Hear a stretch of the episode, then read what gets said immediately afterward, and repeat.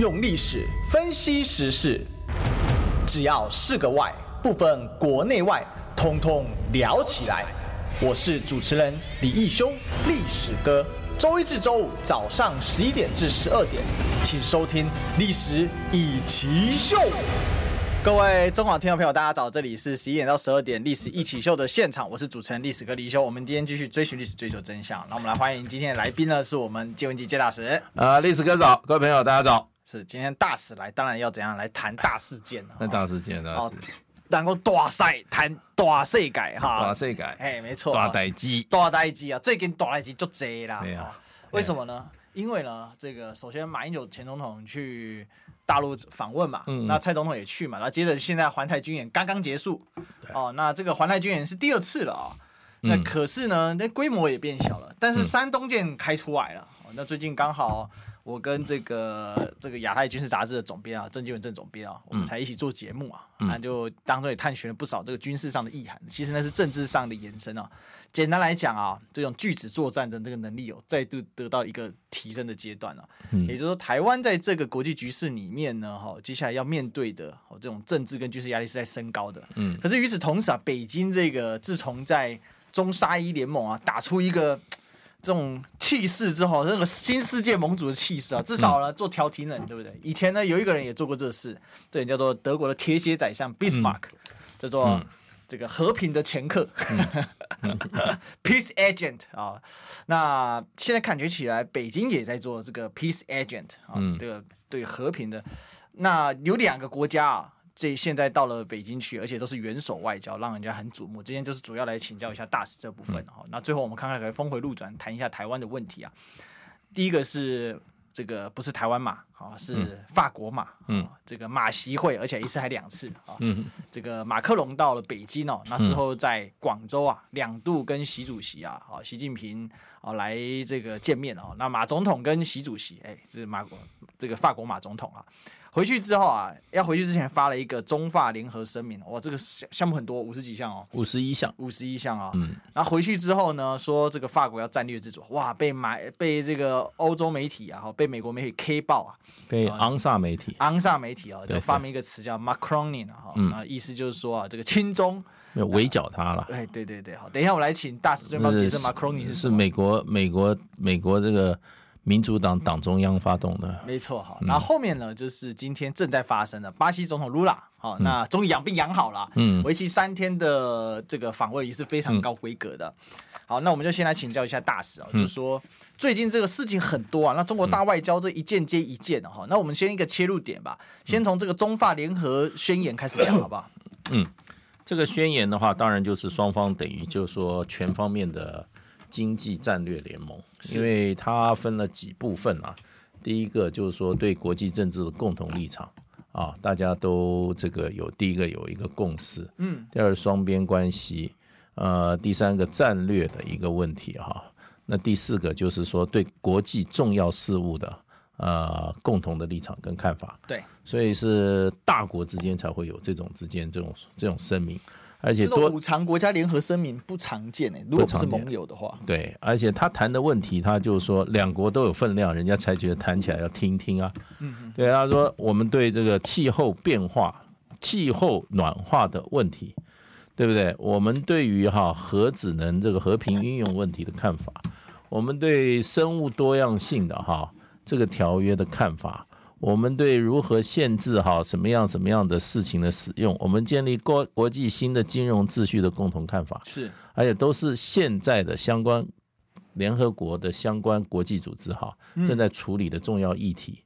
那也就是在多边国际事务上面哈，它两边有相当多的共同立场。那在会国国际场域哈，共同来推动这个共同立场。那这立场很显然是呃独特的，可能跟美国不一样。嗯，哎，所以就是说，双方在很多国际事务上展现了哈一致的看法。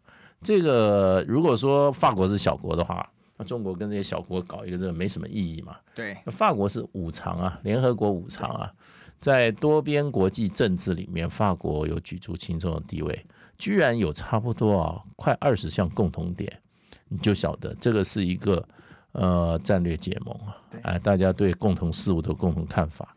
那另外还有就安全事务也也触及了。安全事务你要看它的第四点。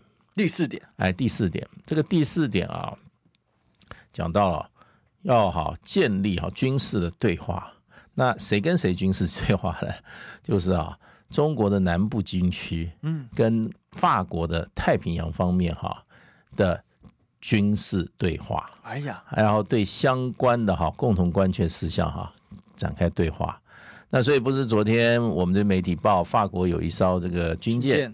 哎，从南从台湾海峡的南方往北边走，然后它是比较靠近台海中线，靠大陆这一侧。是，有人说，哎呀，马上有人做文章说，哎，这个件是大，这个马克龙对台湾问题表态以后啊，法国具体的实践，嗯，那我们所想要的幻象战机升级啊，大概哈没有希望了。那所以呢，就变成就是说。呃，这次去法国，呃，马克宏去啊，真的是激起哈，呃，许多的涟漪，是。对，所以对整个整个惊动，没有惊动武林了哈，轰动万教，可是也把欧洲啊丢下了一颗啊好久没有看到的一个震撼弹，对，那么也美国哈这个整个的这个哈所谓的哈。美国这个文攻武赫的机器，文攻的机器啊，整个它的那个 propaganda 就宣传机器啊，也整个动起来，围剿马克龙。所以呢，马克龙达到目的了，嗯，哎，再次向世人表现啊，戴高乐主义的精神，法国就是要在重大国际事务上永远发出独特而不同的声音跟立场。嗯，法国属于法国人的法国，嗯、法兰西是法兰西民族的法兰西。对，刚才大使讲到戴高乐主义哦，嗯、我想大家如果有熟读，嗯、也不用熟读啊，熟读国中或高中历史，大概都听过这一号人物。嗯，戴高乐是谁呢？戴高乐是法国现在是第五共和啊，嗯的这个等于说第五共和的国父了。嗯，那其实他也是能够法国在联合国。成为五常的关键人物啊，嗯，因为大家都知道啊，这二战的时候啊，法兰西战役四十多天啊，嗯，法国就投降了，弃甲义兵，哎，对，好，这个当时英国人气的啊，还去炸法国的战舰啊，炸了一千多人啊，就出了一个法国的汪精卫，叫贝当将军，是是是，这个贝当将军还是法国在一战当中的元帅啊，嗯、民族英雄啊，嗯。啊，当时也年纪也蛮大了，结果没想到贝当将军向来就走绥靖主义啊，嗯、那法国就投降啊。那当时一个很有名叫做维奇法国嘛，嗯，那所以这个被誉为法兰西最后的男人啊，嗯，就是戴高乐将军。他当时呢，其实只是一个啊，最初只是个少将军衔啊，后来当到代理国防部长啊，嗯，他说我不跟从贝当政府啊，嗯、然后寄人篱下，是啊，就跑、哦、跑到英国去了啊。嗯然后就组了一个自由法兰西啊，好，自由法国啊。那这个政府一开始呢，也只有英国人承认他，美国人还不承认他。嗯，对。所以戴高乐始终对美国是存有很高的疑虑的。戴高乐主义一句话啦，就是反美。是，两个字就是反美。没有被被美国抛弃吧？对对对。当时这个为什么拉法国成为联合国五常呢？嗯，原因是因为英美是一道嘛。嗯，那当时讲白了，中中苏是一道嘛，好，那两边各自战队拉开之后，嗯，哎、欸，就说哎、欸、不对啊，苏联怎么跟中国一道？哎、欸，其实啊，在二战的时期呢，中国跟苏联是亲密盟友啊。前四年都是俄罗斯，都是苏联资助啊。是那个时候的战斗机，俄罗斯的飞，俄苏联的飞行员战死中国的非常多啊。而且他们在飞虎队来之前，前四年就是俄罗斯啊，那个。那个叫什么朱朱朱什么那个将军啊？对，那个后来这个斯大林下面最重要的将军，当时就在做讲。朱可夫，朱可夫啊，就是老讲军事顾问的、啊。对，他还是特别，当时是因为斯大林格勒战役不顺嘛，对，把他从东方调过去，调回去，那就是这样来的。朱可夫元帅，朱可夫元帅，这个是苏联的二战英雄，嗯，非常有战力，好，把德国修理啊，就是靠他跟。跟老蒋很熟啊，跟老蒋并肩作战呢、啊。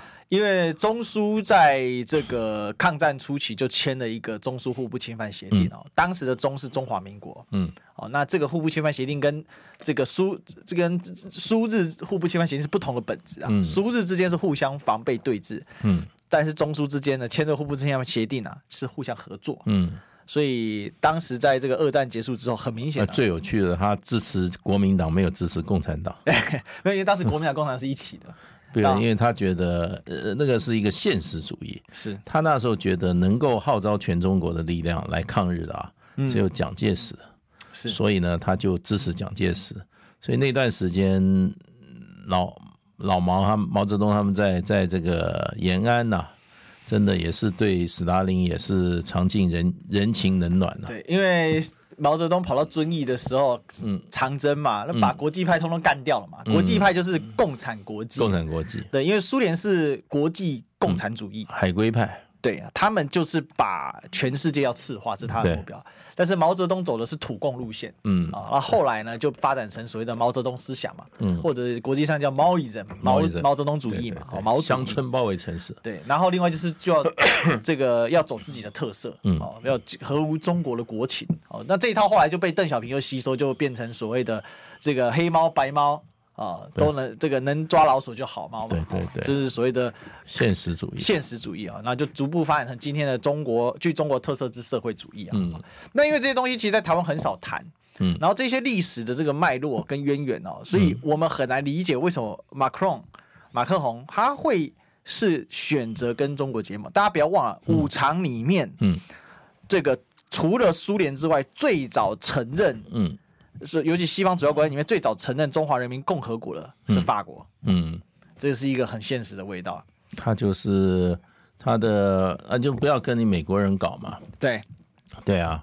所以我说是啊，我说那个戴高乐主义两个字就是反美，三个字就是反昂萨。没有，法兰西人始终不服，我为什么在昂萨之下？而且法兰西英雄是被法兰西三个英雄叫什么名字？叫做。拿破仑大帝啊，对，拿破仑也是被被英国人折腾死的啊。对啊，对啊，所以。我是我学过几年法文啊，我学法文之后，哎，你在布鲁布鲁塞尔。在讲法文。是。Français Français，我跟你讲哈，法学法文才知道啊，以文化文明程度来讲啊，英国真的野蛮人，在法国人面前，因为百分之八十英文的抽象名词哈都是法文来的，对。对，你你你文字最先发展都是物物有物嘛啊，这个是麦克风，这个是山，这个是水，这个是火风啊云啊，都是自然现象。对，跟你人人到了有一种哈抽象的社会社会哈建构的时候，那个就是思想，嗯，对不对？那这些抽象的名词，英文里面百分之八十从法文来的，连这个 society 社会对。也是法文来的，你知道这个就是抽象名词啊，这种这种知识累积哈，用人的用的智慧发展出来一种抽象的理念嘛，对，society，然后呢，government，然后呢，这些字通通都是法文的，所以法国人就讲说，我们当我们再怎么拿刀叉吃牛排的时候。英国人还在茹毛饮血。认真说，在十九世纪之前哦，嗯，国际语言就是法语，对，而且这个影响力一直到二十世纪上半叶，对，所以你可以看到很多二十世纪上半叶所成立的国际组织啊。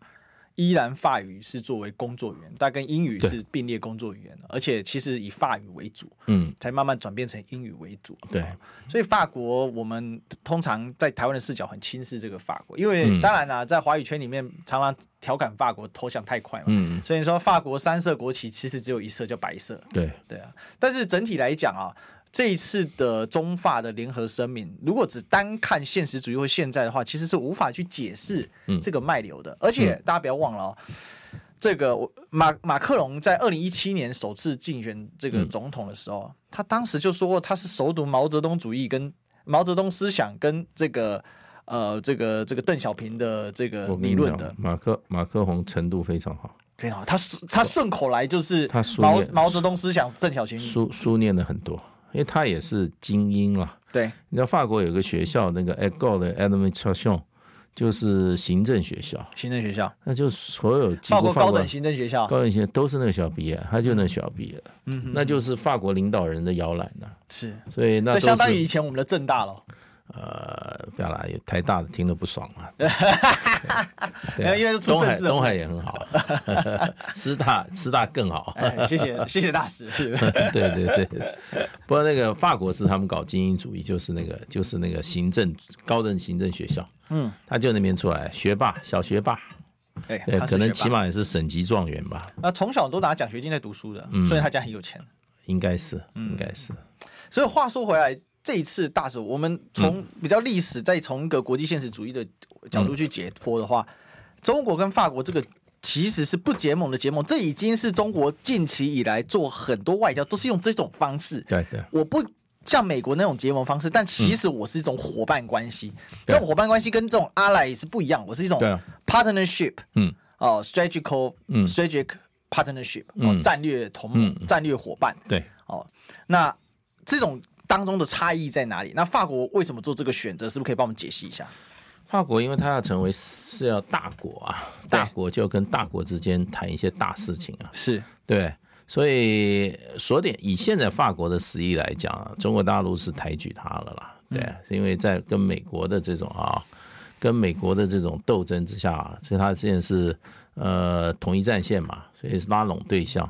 以法国今天的体量来讲，它事实上是有点高攀中国了，是对，它也不过 GDP 不到三兆哎，嗯哼哼，还两兆九，两兆九千亿而已啊，中国十七点七兆啊，对。对不对？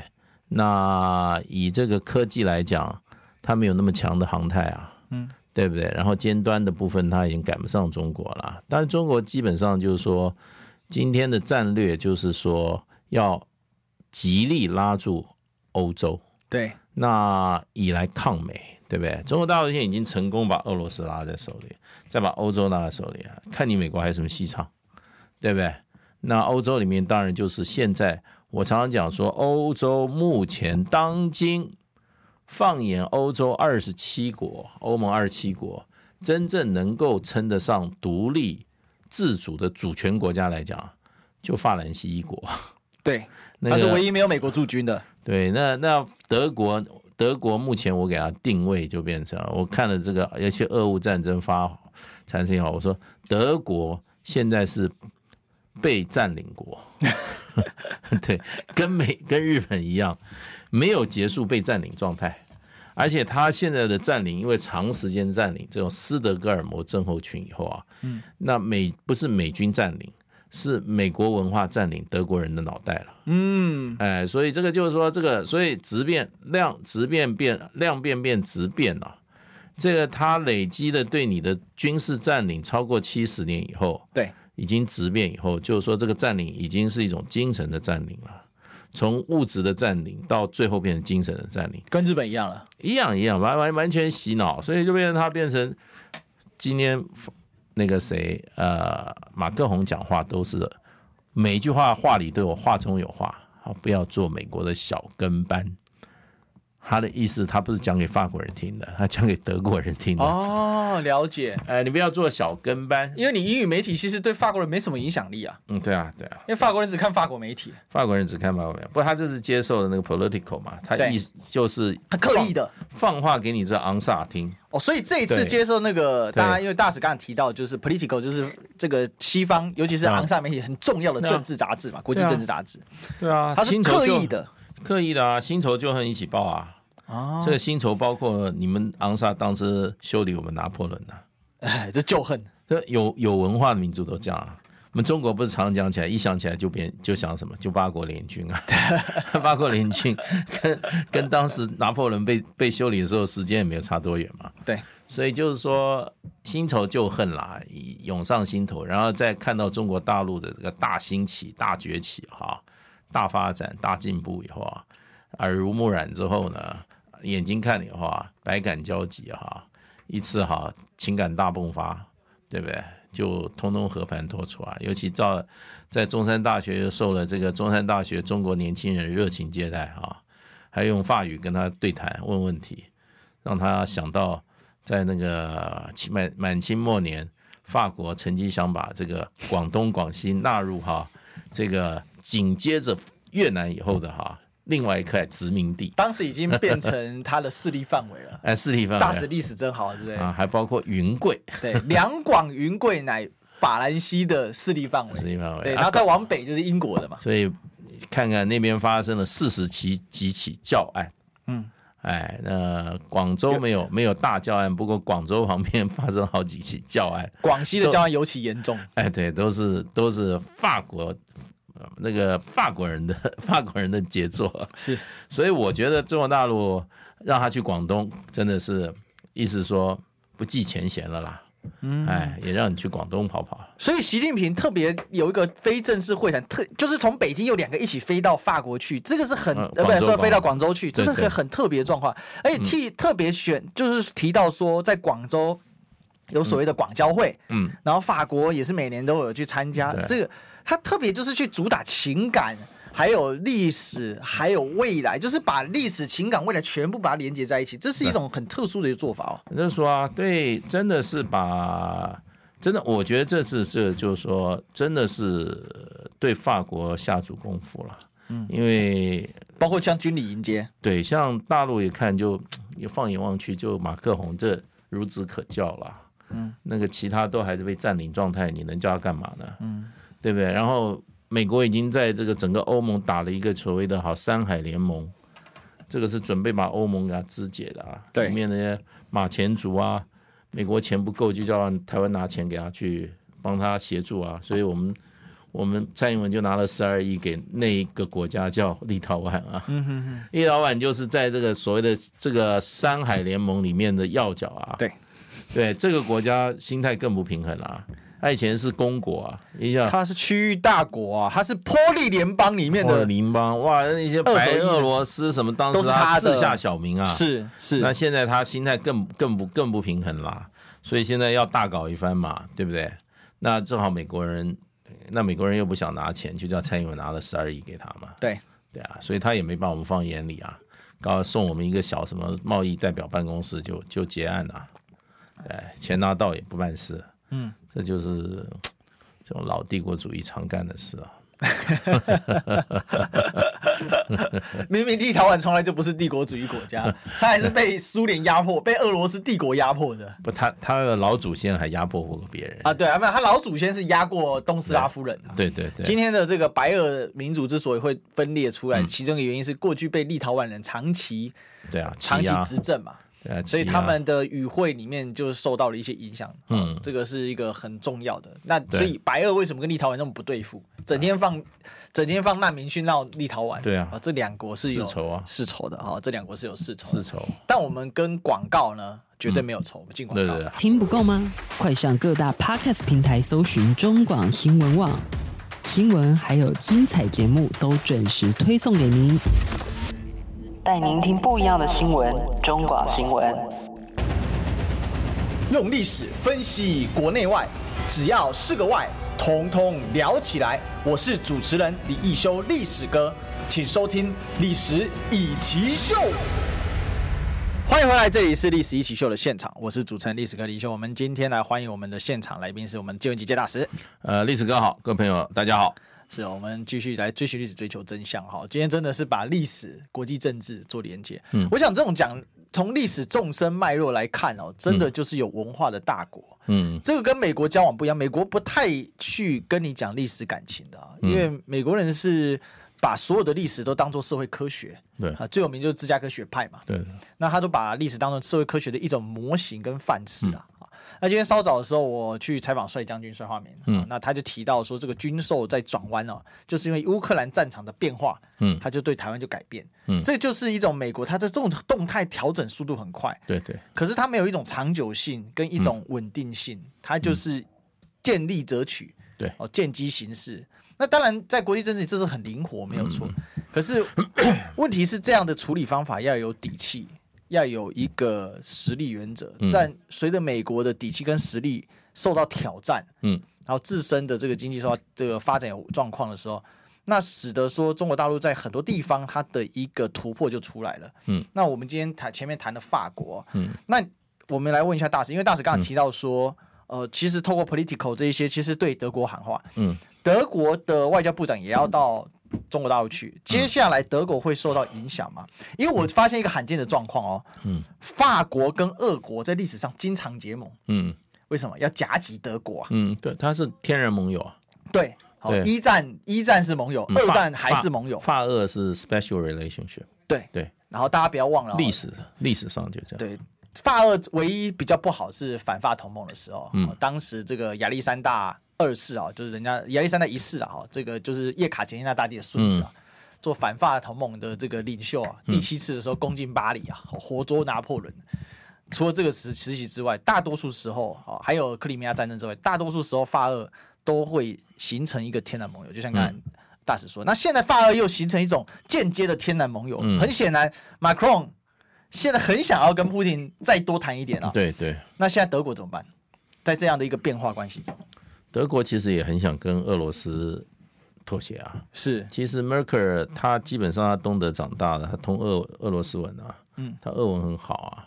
那他的他的任内就是把这个整个的欧洲经济啊，以德国为首的欧洲经济跟俄罗斯的能源结合在一起啊。对对，那等于就是把这个整个经济把这个欧洲跟俄罗斯连接在一起啊。嗯。所以美国才一定要把那个北溪二号炸掉啊，强迫你断线。哎，这个接起来不得了啊，接起来不得了啊。那个欧洲就的俄罗斯从经济上跟呃这个欧洲就结为一体了，这个是。呃，昂萨民族的噩梦。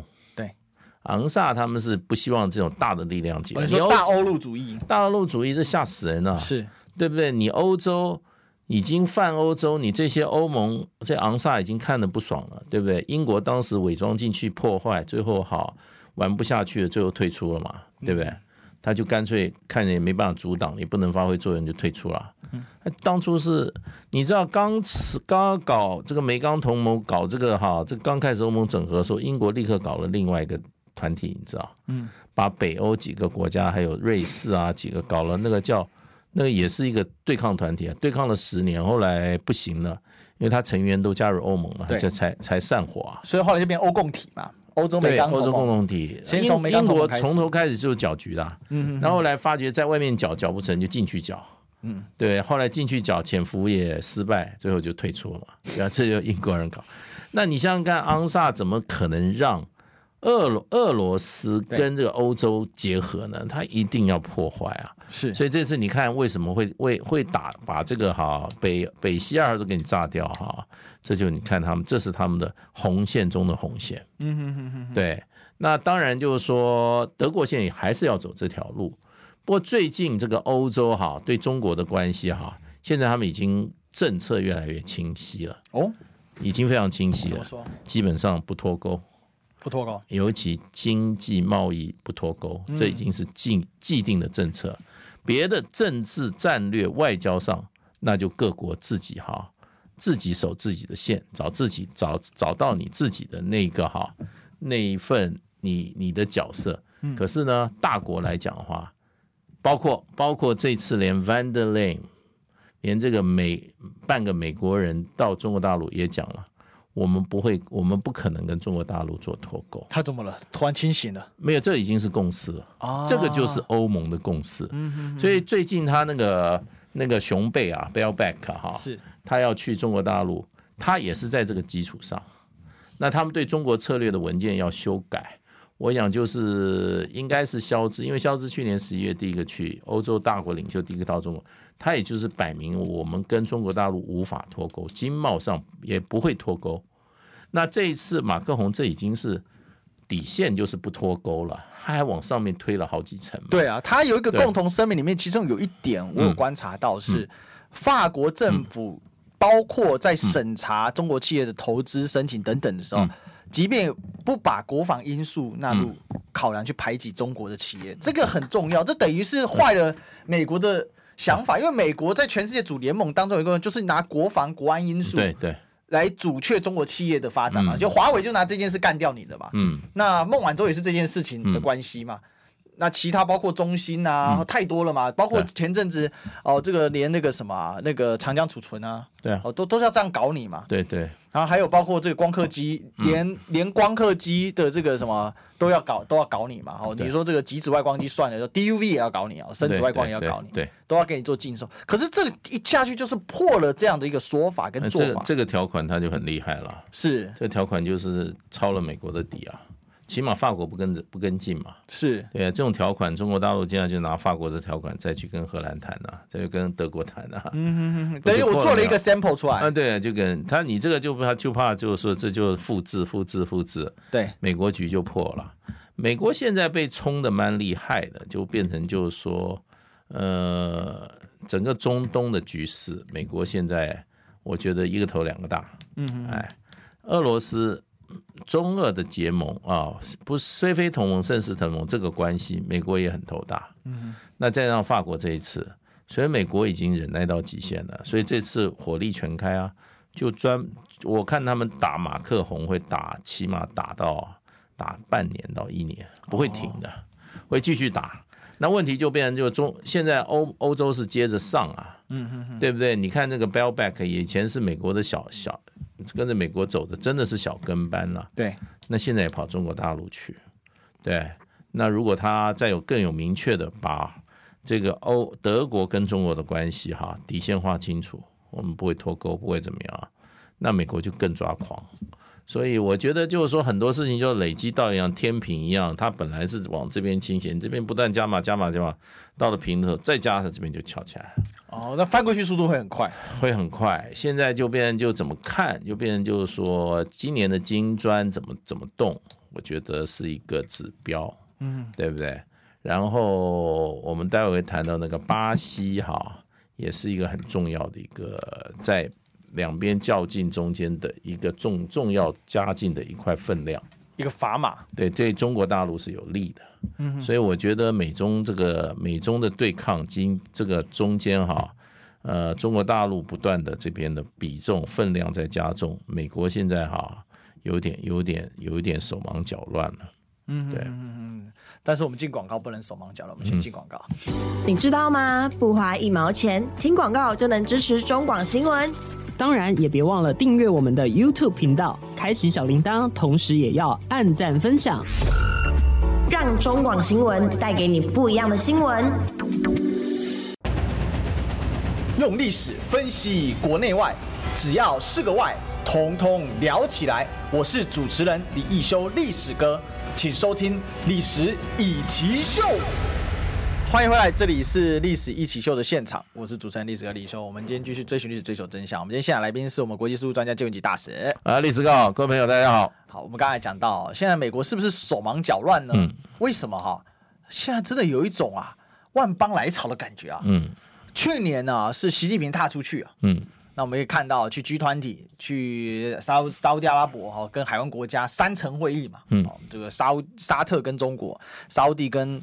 这个海湾国家沙乌地跟阿拉伯联盟，嗯，那现在效果非常显著，因为我们看到最近阿拉伯国家内部的快速和解啊，嗯，不可思议的是，胡塞武装竟然要跟这个沙乌地阿拉伯和谈了，哦，那个马上阿曼跟沙乌地已经去，而且要谈一个永久和平协定了哈。伊朗，伊朗，伊朗讲一句话就摆平了，是，哦，我们都知道，因为胡塞武装就是。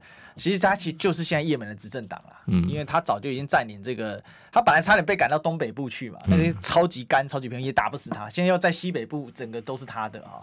那 anyway 哈，我们回过头来，这个是阿拉伯的一个后续状况。那这个不断发酵，其实是给世界各国一个标的嘛，嗯，就你看到那个实际和解的，虽然以色列正在发疯，疯狂的乱打，哦，但是感觉起来这一次的效果有限。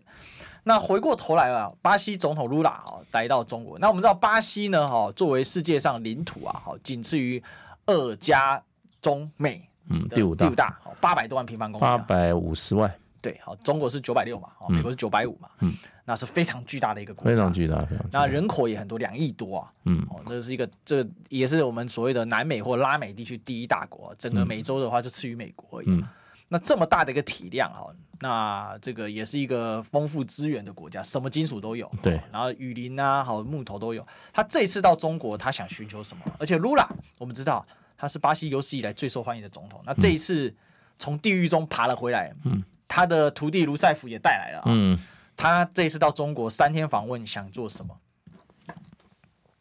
我想基本上就是还是希望借重经中国经济发展的经验。是。另外一方面哈，除了呃贸易加强之外，他还是想吸引中国的投资。对对，因为现在呃在这个过去啊，波索纳洛哈大概统治期间啊，他走反，他走这个作为极右的极右的这个力量，对，他把这个国家国营石油公司啊，还有他那个最主要的矿产啊，这资源公司，他都民营化。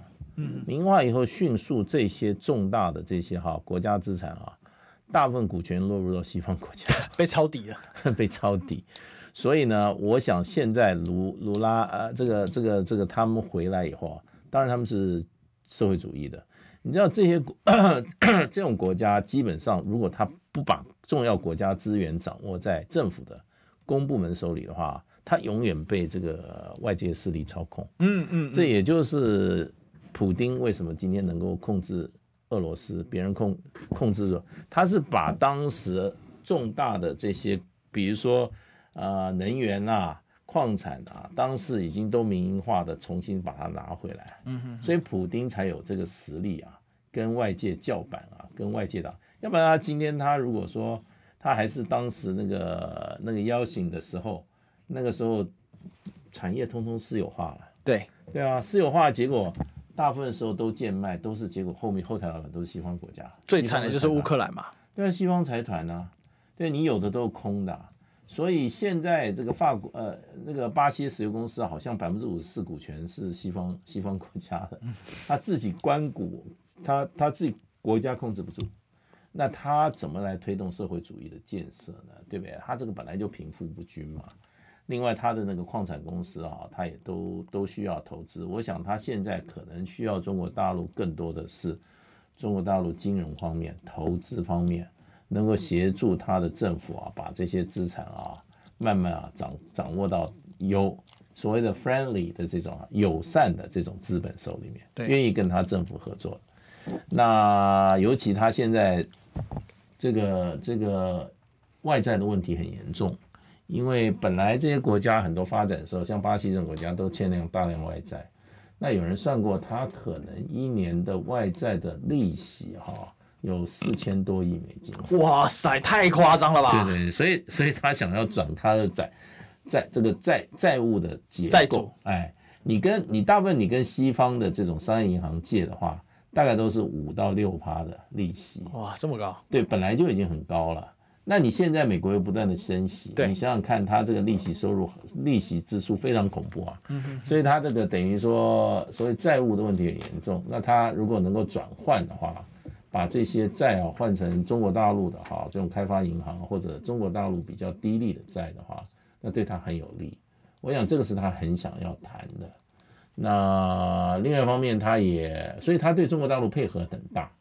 他几乎没有去大陆访问，他就先要换本币嘛。嗯哼，双双方用本币交易，因为双方的交易呃贸易已经到一千八百亿了，相当大，相当大，而且这个是好像是巴西那边享受顺差吧，嗯，享受顺差，所以巴西会拿到比较多的人民币。那人民币现在说实话，说实话，人民币的话，呃，它的这个怎么讲呢？风险还是比较高。流通性也没有那么大，嗯哼哼，那他这种东西，他就是一种怎么讲呢？我认为是他一个非常善意的表现。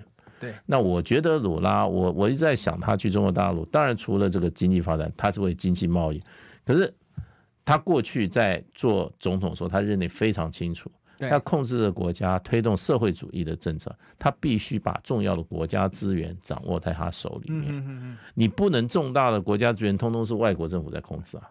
外国政府控制南美洲，通通是控制你的，用资本控制啊。对对，尤其像中美洲那种小国，超惨的，都是被资本控，都是美国的资本在控制啊。对，所以所以波索纳诺他基本上他就是把国家财产贱卖给美国啊，让美国帮他做那个总统嘛。嗯哼哼，就这样。所以他一出事，他现在他一出事，他现在人逃美国不回去啊。对，哎，还躲，应该还躲在美国吧？对啊，最近都没他消息了。没啥消息啊，生病啊什么的，不晓得。我想他还是美国帮美国做事，美国人还是会保护他了。啊，不然谁帮他做事？对啊，对啊，对啊。所以，所以这个这个你要找中南美国家，他现在面临一个一个产业结构的问题。对，他要转这个产业结构的话，不是贸易的问题，他这个资本市场的要结构转移啊，它是一个问题。而且巴西，我听说他们有一种叫盐下游。盐下游，在岩石底下七千那个非常深的深海里面的岩石底下石油哈，OK，巴西有开采到这个这个岩下游的成本哈低到非常低，一出来就是高质量的，五块美元一桶，哇，那就可以可以跟阿沙特拼了。对，所以所以它的资源真的是很丰富。对，所以呢，我觉得我觉得如果说，因为现在你要找金主嘛，对，就巴西来讲，就换一个金主，你能够把欧美的资，尤其美国的资本啊，把它。能够替换给中国友善国家的资本，不是以剥削为目的，不是以控操控为目的的这种资本的话，对它会极有极有帮助。我自己观察，这某种程度是一种量变带来的质变，嗯，质变带来的实变，就实际的变化。为什么？因为中巴之间，中国已经是巴西第一大贸易伙伴，嗯，那这件事情是过去所没有的，因为在拉美地区哦，过去第一大贸易伙伴都是美国，对。那现在呢？哈，巴西这个拉南美啊，因为离美国比较远嘛，那这样相对南美的一些国家资源也相对丰富一点点，嗯，呃，国家也比较大一点，对，所以他们慢慢都已经变成中国都是第一大贸易伙伴，那中美都已经成为第二大贸易伙伴，比如说最近跟我们断交的洪都拉斯，嗯。它就是第二大贸易伙伴，就是中国。嗯，好，那包括其实各国都慢慢在这样往这个转向。我想，我想这个是一个很重要的一个事情，因为刚才大使提到一个关键嘛，这边的资本控制叫什么？叫做卡特尔。嗯，卡特尔模式就是我的资本渗透到你的方方面面。对啊。然后你的产业越加单一化，你都替他打工啊。是是是，你永远世世代代种嘎逼嘛。我之前提过一个概念嘛，说。啊，恁祖公种咖啡，恁爸、恁阿、恁阿公种咖啡，恁爸种咖啡，你恁你嘛种咖啡啊，恁囝个咧种咖啡，啊，人想要开一个咖啡店，敢袂使？会对嘛？我种咖啡，我袂晓开咖啡店，袂使。哦，咖啡店就是我美国咧开的，哦，不是你恁家洪都拉斯无咧开，我咧互你开的。你知道咖啡的整个的价格永远上不来。对。对，永远是廉价产品，因为他们收割嘛，但是他高价卖出，那个利润中间截差是完全被美国的对。公司给控制。对，那我想这就是整个拉美全面左向啊，嗯，左派化嘛，尤其巴西的左派化，这个是非常神奇的事情。卢拉是从监狱被救出来的，卢拉他是卸任以后，对，被美国 CIA 搞了一个叫什么叫这个洗车行动，对，然后开始反腐，东抓西抓，卢拉因为为什么？因为他的那个。罗塞夫啊，已经要下来了，他要重新再出来。对，那为了挡他，就开始调查，所以他已经卸任了，又把他关到监狱里面啊。最后这个案子后来到了最高法院还是怎么样，才还了鲁拉的清白。对，所以呢，可是他已经入狱了一两年哦，他被关了好几年。对对对，所以美国的美国这个操控，尤其操控巴西，我最近看了一个片子，啊，那个都是都是都是直接摄入他的。他的政治，他培养了一个很年轻的检察官。嗯哼哼，那个我知道。对，那个叫什么莫洛还是什么啊？嗯、这个这个后来就波索纳洛就任他做做这个检察长，做司法部长。司法部长。结果呢，波索纳洛要改革司法，这个莫洛也跟他闹翻了。莫洛是完全三十几岁就开始做这个所谓的这个洗车行动，最后把波索把这个哈罗拉鲁拉收进去，其实就是在打击。这个巴西的左翼的政治力量。是。对，因为巴西左翼政治力量起来以后，带动整个中南美左翼政治力量的兴起。对对，那美国就开始压，那最后的根源还是在在这个，因为因为那个罗拉他做任满下来的时候，他下满任满的时候的满意度是八十趴，对，史上最高的人，史上最高，然后所以他的罗塞夫才会接他的班呐、啊。对，可是罗塞夫后来后来也是被这个被打得很惨啊，对，被打得很惨，因为因为美国结合，然后搞了波索纳洛，然后最后终于波索纳洛上来了，上来就就马上做让美国人非常高兴。波索纳洛，你猜为什么他有一件事立刻整个巴西都疯了？他上来以后就去美国访问了，你猜美国访问他第一个去拜会的机构是哪里？哪里？美国中央情报局，去见老朋友啊。所以，所以呢，他他后来他他他后来的执政都很不顺嘛。嗯，然后然后他就照美国力量把这些他他是极右啦，嗯，他们是代表这些富豪嘛，对不对？对，他们反对国有化，所以对于这些国有化，巴西石油公司就放就就给你私有化，那巴西的矿产公司也给私有化。重要的资源，它都给私有化，而且最惨的是，包括像巴西飞机公司啊，对对对，本来是可以造这种所谓国内，我们一般就我们台湾习称国内线，其实在国际就是说是中短长、中短程对载体客载体客机。嗯，好，那这种这个本来是占市场大头的，是巴西。我做过啊，对，我做过巴西巴西航空。对对对，我在美国做过啊。其实它两个大头，一个是巴西航空，一个是法国那个加拿大的庞贝杜。庞巴迪啊。对，庞巴迪。对，这两个全部被美国干掉。对啊，干掉啊，对。所以现在他们只能造私人客机了，整个大腿部就是说，巴西这么有富有这么多资源国家，也是波索纳洛干的啊。是波索纳洛事实上把这个巴西的航太中心的这个哈，他他也让渡给美国，让美国人掌控啊。是，这他就回报嘛，你的政权是美国人给你搞出来，他就把巴西的资源。美国人要干什么就干什么，就出卖巴西的根本利益啊！是，而且背后他，他不会回美，他不会回巴西了，会被会被清算，回去一定被清算。嗯，而且这背后还有一个事情来请教大师，就是说，嗯、其实 Lula 这次去还有一个观察焦点是 BRIC，嗯，金砖国家，嗯、因为当时金砖国家从一个嗯。那个金金融经济上的概念，嗯，转换成一个实体，就是 Lula、嗯、就是 Lula 创的，对。他来纠团的，对对。那 B R I C S 啊，就是 BRICS 啊，嗯，就是我们说金砖五国，嗯，现在有这个扩容的迹象，对，就是 BRICS Plus，嗯，好，那你怎么看这些 Lula 会不会在这方面有所琢磨呢？会啊，他他是他不但搞国内的国内的这种哈，所以改革，他有很强的国际串联的这种哈，是。搞国际串联的这种啊，呃，意识跟这种能力。他这次他们本来有个叫呃南美国家联盟，他退出了，那他现在就他已经重新加入。嗯嗯嗯，这个南美就是这个就是要区域主义。对，那这是美国人最不喜欢的。哎，他巴西本来最早有一个叫南锥共同体，是一个南美最早的一个自由贸易组织，叫 Mercosur。嗯，Mercosur。那他现加入，也在推动 Mercosur 来跟大的贸易伙伴签订。自由贸易协定，南方市场共同体，南方市场共同体，南共。默克苏尔他想要跟中国大陆签，签一个，所以他不但把巴西带，他还要带动区域，然后他可能会变成南美洲国家的龙头。